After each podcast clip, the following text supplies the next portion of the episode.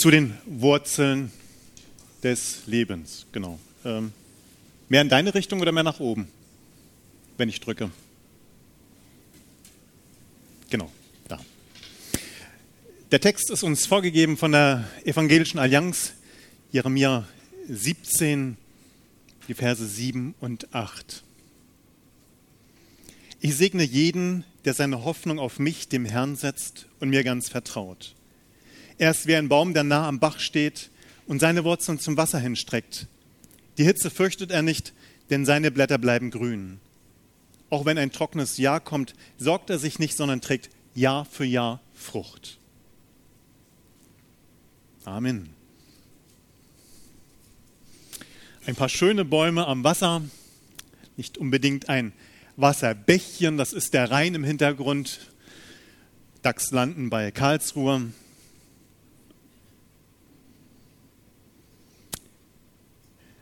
Das ist die Bodenfeuchte im Juni 2019 mit einer Deutschlandkarte und es sieht nicht gut aus.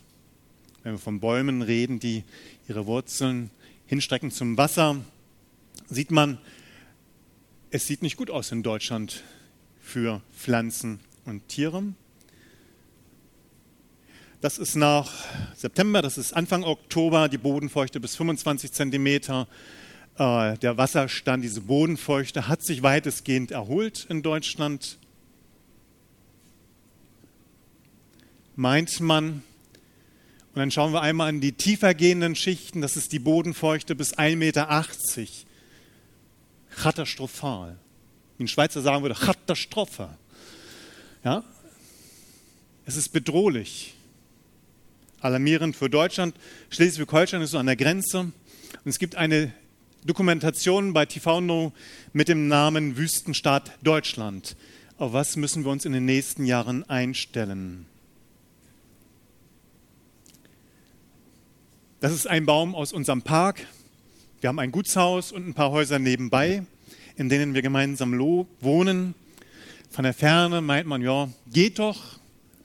Wenn man reinzoomt, sieht man trockene Zweige. Wir hatten einen Baumgutachter da und er meinte, es könnte sein, dass vor Jahren, als die Straße erneuert worden ist und Kabel neu gezogen wird, eine der Hauptwurzeln beschädigt worden ist und der Baum dadurch Schaden gelitten hat. Eine Wurzel, die abgestorben ist und da haben sich Pilze angesiedelt, zwei verschiedene Arten von Pilzen, die dazu geführt haben, dass der Baum hohl wird. Nach innen geht es noch, aber in die Tiefe geht es 1,10 Meter runter, wo der Baum hohl ist. Und damit ist keine Verkehrssicherheit mehr geleistet und der Baum musste gefällt werden.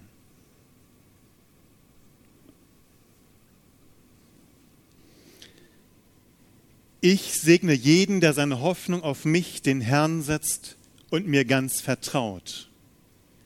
Er ist wie ein Baum, der nah am Bach steht und seine Wurzeln zum Wasser hinstreckt. Die Hitze fürchtet er nicht, denn seine Blätter bleiben grün. Auch wenn ein trockenes Jahr kommt, sorgt er sich nicht, sondern trägt Jahr für Jahr Frucht. Wir haben hier in diesen Versen schöne alte Weisheitssprüche, die Jeremia uns hier hinterlassen hat. Er hat sie circa 20 Jahre nach seiner Berufung gesagt. Mag er vielleicht 40 Jahre alt gewesen sein, das kann man so schlecht bestimmen, weil es wird nicht gesagt, wann Jeremia berufen worden ist und wie alt er dabei war. Vielleicht 40 Jahre. Und das, was Jeremia hier sagt in diesen Weisheitssprüchen, rutscht so schön aalglatt runter. Es klingt gut, es tut auch der Seele gut. Auf alle Fälle. Und wir brauchen gute Nachrichten. Wir brauchen gute Nachrichten. Aber es ist wie im Alten Testament üblich, es ist ein Fluch und ein Segenzusammenhang. Da, wo Licht ist, ist auch Schatten. Da, wo ein Segen ist, wird oft auch ein Fluch ausgesprochen. Und mit diesem Schatten fängt Jeremia an in den Versen 5 und 6.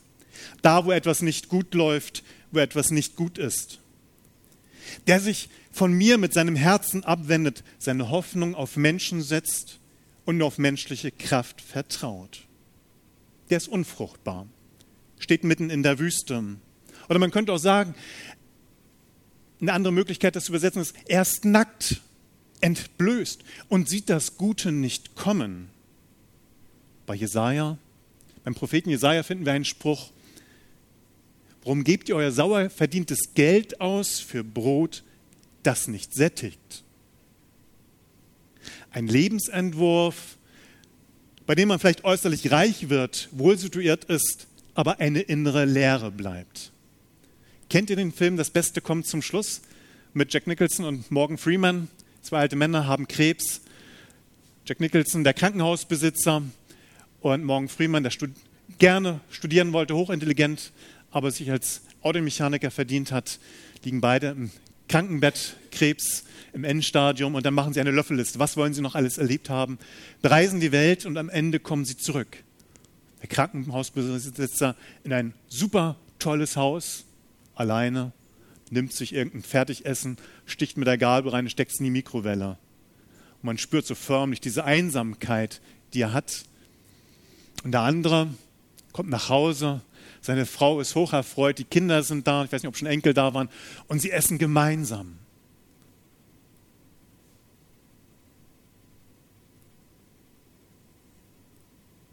Das eine, wo Jeremia anfängt, einen Fluch auszusprechen, ein Lebensentwurf, der blind ist für die Schönheiten des Lebens, für die kleinen Dinge, die das Leben reicher machen. Aber es gibt einen Gegenentwurf. Auf Gott vertrauen. Und da sagt Gott, ich segne, ich segne. Und das Baumbild, was dann dazugehört, ist wunderschön und erinnert an Psalm 1. Glücklich ist, wer Freude hat am Gesetz des Herrn und darüber nachdenkt Tag und Nacht.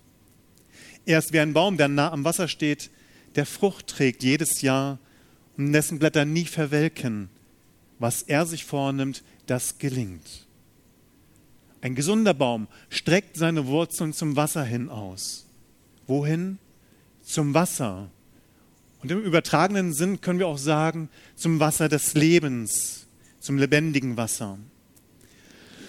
Mir als Landschaftsgärtner gehen bei so einen, solchen Texten immer das Herz auf, oder wenn beschrieben wird, was man aus Holz alles so machen kann. Wenn ich einen Baumstamm vor mir habe und die Motorsäge singt, äh, dann ist das für mich Lobpreis und ich daraus Sachen schnitzen kann oder bearbeite. Das kann man sich vielleicht nicht vorstellen, aber das ist Melodie. Ja? Es ist ein Lobpreis Gottes. Und was für prächtige Bäume gab es damals in Israel und in seiner Umgebung? Die Zedern von Libanon, das war ein stehender Begriff aber davon ist nicht mehr viel übrig geblieben außer Wüste. Oder habt ihr schon mal Bilder von den Mammutbäumen in Kalifornien gesehen? Sequadendron giganteum, über 100 Meter hoch, bis zu 10 Meter im Durchmesser. Eine bekannte Mitblockerin, äh, die hat letzte Woche Urlaubsbilder veröffentlicht. Da gibt es Bäume, die sind so hoch und die Wurzeln auch schon in so einer Höhe, dass da eine Straße durchführt, durch die Wurzeln und Autos durchfahren. Ist krass. Gewaltig, gigantisch. Wenn man sich dann vorstellt, wir bauen Hochhäuser aus Beton.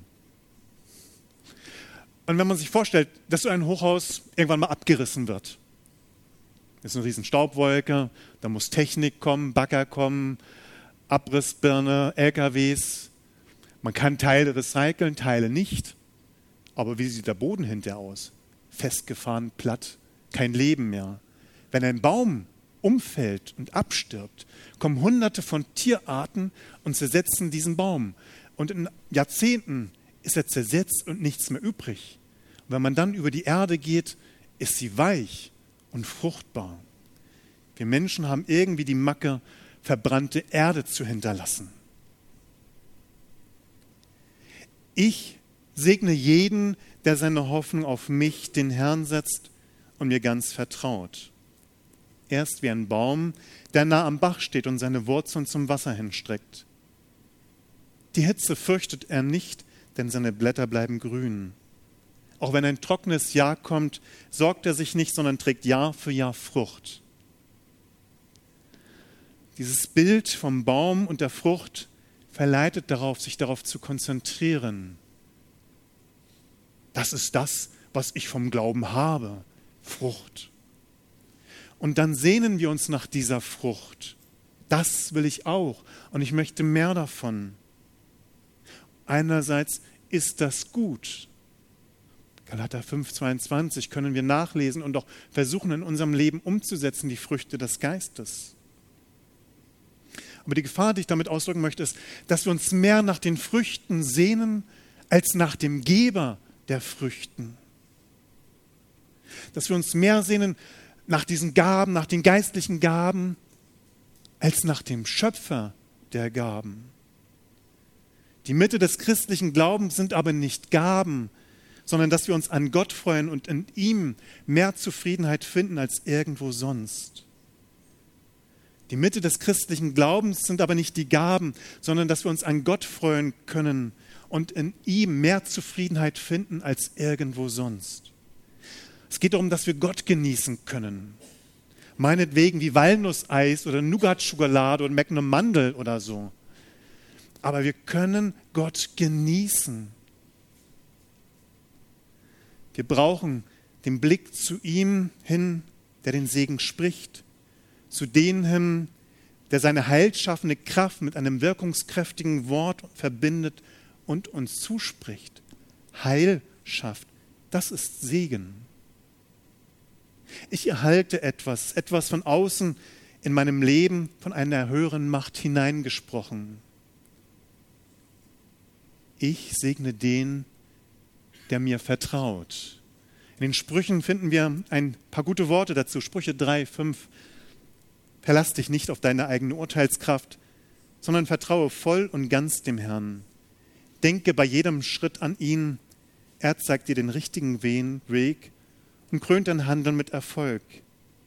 Halte dich nicht selbst für klug, gehorche Gott und meide das Böse. Das heilt und belebt deinen ganzen Körper. Du fühlst dich wohl und gesund. Ehre den Herrn. Ein ganzheitlicher Blick den Blick zum Schöpfer heben, den Blick zum Geber der guten Gaben richten, den Blick zum Segnenden gewinnen, zur lebendigen Quelle hin. Wenn unsere Wurzeln nicht genug vom lebendigen Wasser haben, merkt man es nicht gleich, wie bei den Bäumen, wenn oberflächlich genug Wasser da ist. Aber wie bei der Folie vorhin, wenn das Grundwasser, die Bodenfeuchte bei 1,80 Meter nicht gegeben ist, wenn wir unsere Wurzeln sich nicht in die Tiefe dahin strecken, wo vielleicht noch Wasser ist, dann werden wir Schaden nehmen, so wie die Bäume. Und das ist hausgemacht. Ich möchte mit euch heute Morgen eine Traumreise unternehmen. Kannst jetzt die Musik anmachen. Und ich hoffe, ihr habt euch eure kindliche Fantasie bewahrt. Bei uns gibt es eine Familie, die hat Ende August eine Tochter bekommen. Und sie trägt ihre Tochter sehr viel. Und das äh, erinnert mich an die Tage, wo, ich meine, wo meine Kinder klein waren und ich sie getragen habe im Snackli oder im Tragetuch oder auf den Händen oder im Familienbett, wo sie mittendrin waren. Und es löst für mich immer wieder ein Bild von Geborgenheit und Vertrautheit aus. Und wenn ihr möchtet, könnt ihr in, in diesem Abschnitt die Augen schließen.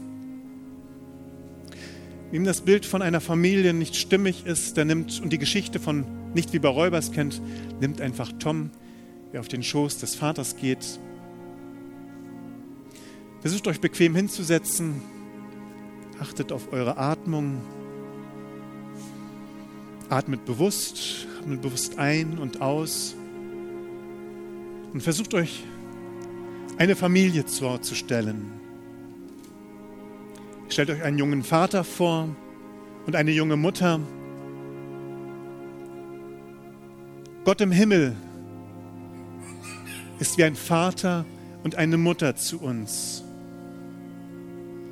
Und diese Familie, sie trägt ihre Tochter vor dem Bauch nah am Herzen in einem Tuch. Und manchmal in der Kälte ist eine Jacke hinüber geschlungen und schaut nur das kleine Gesicht heraus mit wachen Augen. Oder sie tragen sie in der Hand von dem Bauch, der Rücken der Tochter, am Bauch der Eltern. Ein Kontakt ist da. Ein gegenseitiges Spüren. Mama und Papa sind bei mir. Ein Bild des Vertrauens voll Wärme und Geborgenheit. Jeremia sagt, ich segne jeden, der mir vertraut. Er spricht uns von Gott zu. Ich segne jeden, der mir vertraut. Und da, wo ich jemanden vertraue, fühle ich mich sicher, geborgen. Das hebräische Wort für Vertrauen kann man noch aus einer anderen Wurzel entnehmen, auf dem Bauch liegen. Wenn ich auf dem Bauch liege und Feinde um mich herum sind, bin ich ihnen ausgeliefert. Wenn ich auf dem Bauch liege, bin ich wehrlos, hilflos. Es braucht eine Sicherheit, Vertrauen, Intimität. Das ist das, wonach wir uns sehnen. Wenn ich jemandem vertraue, brauche ich das Gefühl, dass ich dort sicher bin, sein kann, wie ich bin. Dann kann ich mich öffnen. Gott gibt uns diese Möglichkeit, zu ihm zu kommen, sicher zu sein, zu vertrauen, Geborgenheit zu erfahren, Nähe, Wärme, auf seinem Schoß sein, auf seinem Arm an sein Herz kommen, seinen Herzschlag spüren, spüren das, was ihn bewegt und dass sein Herzschlag auf unser Herzschlag übergeht, dass den Tag, den er vorgibt, unser Leben bestimmt. Der, der sagt, ich segne dich, ist der, der sagt, ich bin, der ich bin. Ich werde da sein als der, der ich da sein werde. An diesem Du wird unser Ich reifen. Einer, der möchte, dass du reifst, dass du stark wirst, dass es dir gut geht. Dieser Gott, der für dich Vater und Mutter sein möchte, möchte dich segnen. Und er sagt, lasse los deine Vorstellungen von Segen und Frucht tragen, die dich umgeben. Ich segne dich so, wie ich dich geschaffen habe. Wenn ich dich segne, möchte ich, dass du die Person wirst, zu der ich dich geschaffen habe. Komm zu mir, reife bei mir, dein Leben gewinnt in meiner Nähe an Tiefe. Als ich Christ geworden bin, habe ich in den ersten Jahren viel evangelistische Literatur gelesen. Da ging es darum, mit Menschen ins Gespräch zu kommen und Frucht war, wenn man jemand anders bekehrt hat. Und es hat Jahre gebraucht, bis Gott mich überzeugen konnte, meinen Weg zu gehen, die Gaben zu achten, die Gott mir gegeben hat und diese Gaben zu leben. Befreie dich von den alten Vorstellungen des Segens, die meinen, dass du dann vielleicht über das Leben fliegen wirst, kein Leid erfahren, kein Schmerz erfahren wirst. Befreie dich von alten Vorstellungen, wie die Frucht deines Lebens auszusehen hat. Vergleiche dich nämlich nicht mit anderen, wo du denkst, die haben ja das bekommen. Gott sieht dich. Er hat dich geschaffen, eine Einzigartigkeit. Neid und Vergleich sind tödlich für dein geistliches Leben. Strebe auf zu dem, was der Herr für dich hat. Gott ist in Control und he never makes a mistake. Kannst du das glauben?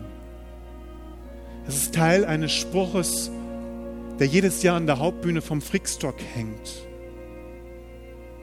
Kannst du dahin kommen, es zu glauben, auch wenn du anders fühlst? Lege ab deine Ängste deines Herzens. Lege ab das Gefühl, zu kurz zu kommen. Lege ab deine Angst vor Ablehnung, auch wenn sie nicht so leicht zu erkennen ist, weil sie sich so oft hinter anderen Dingen versteckt. Schaue nach der Kernsünde unserer, Mensch, unserer Menschheit in deinem Leben, dass es uns oft so sehr um unser eigenes Wohlergehen geht, mehr als Gott zu verherrlichen. Also vermeiden wir, still zu werden dass wir spüren, wie zutiefst enttäuscht sind wir vom Leben in dieser Welt. Und wie weit wir hinter dem zurückbleiben, so zu leben, wie Gott uns geschaffen hat. Spüre dem nach in einer Zeit der Stille, in der Ruhe. Und wenn du dich darauf einlassen kannst, geh zu dem Schöpfer aller guten Gaben. Geh zu dem, der dich segnen möchte, wenn du ihm vertraust. Geh zu dem, der sagt, ich segne dich. Er sagt, ich bin, der ich bin für dich. Ich werde da sein, als der ich da sein werde. Der dir sein Du anbietet und dein Ich an seinem Du reifen wird. Einer, der möchte, dass du reifst, dass du stark wirst, dass es dir gut geht. Einer, der dich segnet. Danke.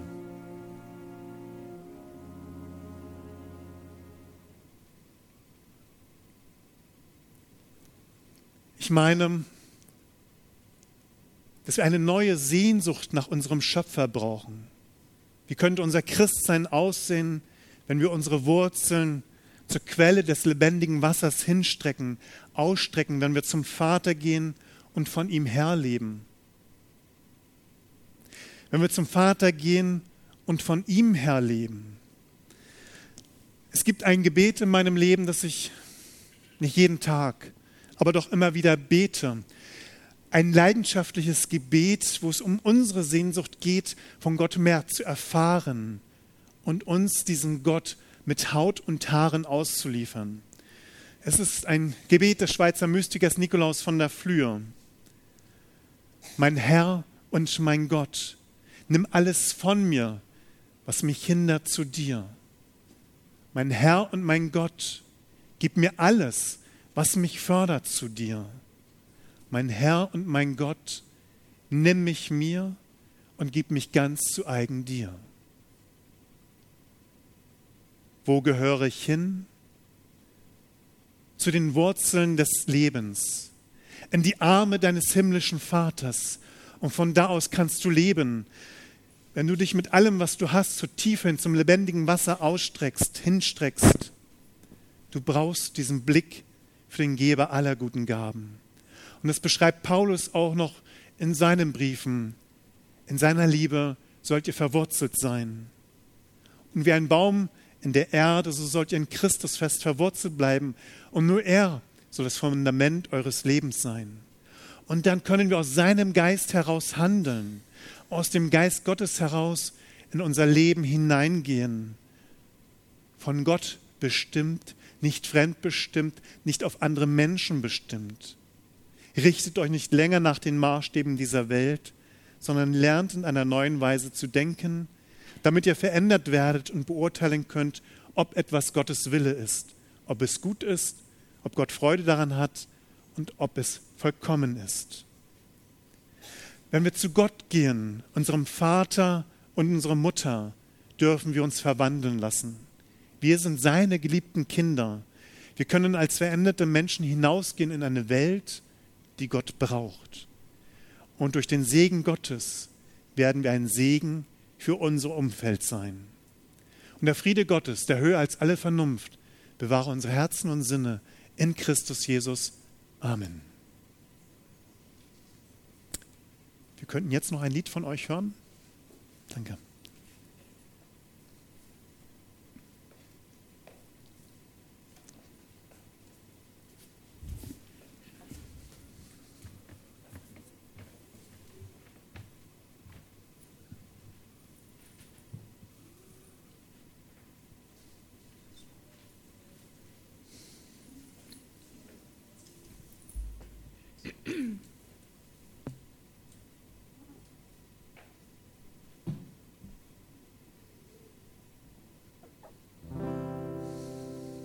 Gott ist gut, er, er der mein Herz regiert. Amen.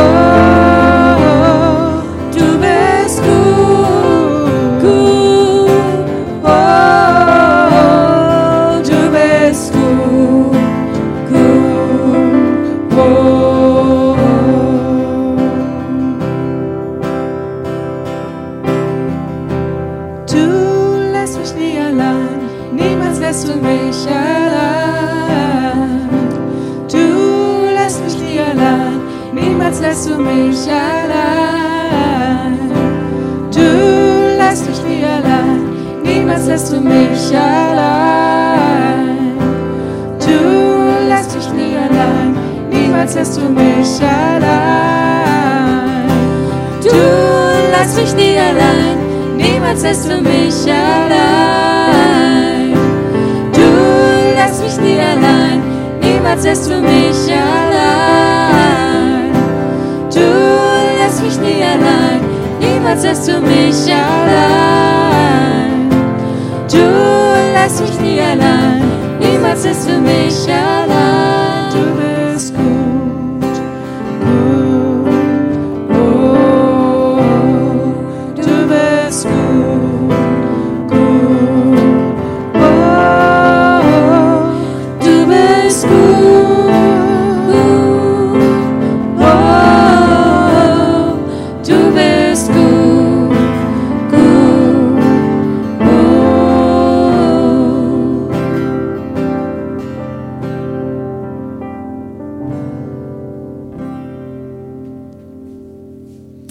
Wenn ihr möchtet, dürft ihr gerne stehen bleiben. Und es kommt noch eine Folie. Genau. Morgens sind wir ein kleines Team und lesen gemeinsam Bibel und sprechen ein Gebet für die Einheit der Christen. Allianzgebetswoche. Wir versammeln uns als Christen verschiedener Gemeinden, um unsere Einheit in Jesus zu bekunden. Und wer möchte, kann dieses Gebet gerne mitsprechen. Herr Jesus Christus, du hast gebetet, dass alle eins seien. Wir bitten dich um die Einheit der Christen, so wie du sie willst und auf die Art und Weise, wie du sie willst. Dein Geist schenke uns den Schmerz der Trennung zu erleiden, unsere Schuld zu erkennen und über die Hoffnung hinaus zu hoffen. Amen.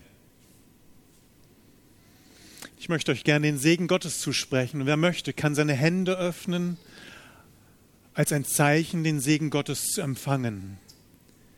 Gesegnet ist der Mensch, der sich auf Gott verlässt. Der ist wie ein Baum am Wasser gepflanzt, der seine Wurzeln zum Bach hinstreckt. In der Hitze fürchtet er sich nicht und seine Blätter bleiben grün. Er sorgt sich nicht im dürren Jahr, sondern bringt Früchte alle Zeit. Er segne und bewahre euch Gott, der barmherzige und lebendiger, der Vater, der Sohn und der Heilige Geist. Amen. Ich wünsche euch einen schönen Sonntag, eine gute Woche. Wir sehen uns nächsten Sonntag in Kielwig in der Petruskirche. Eine Sache habe ich von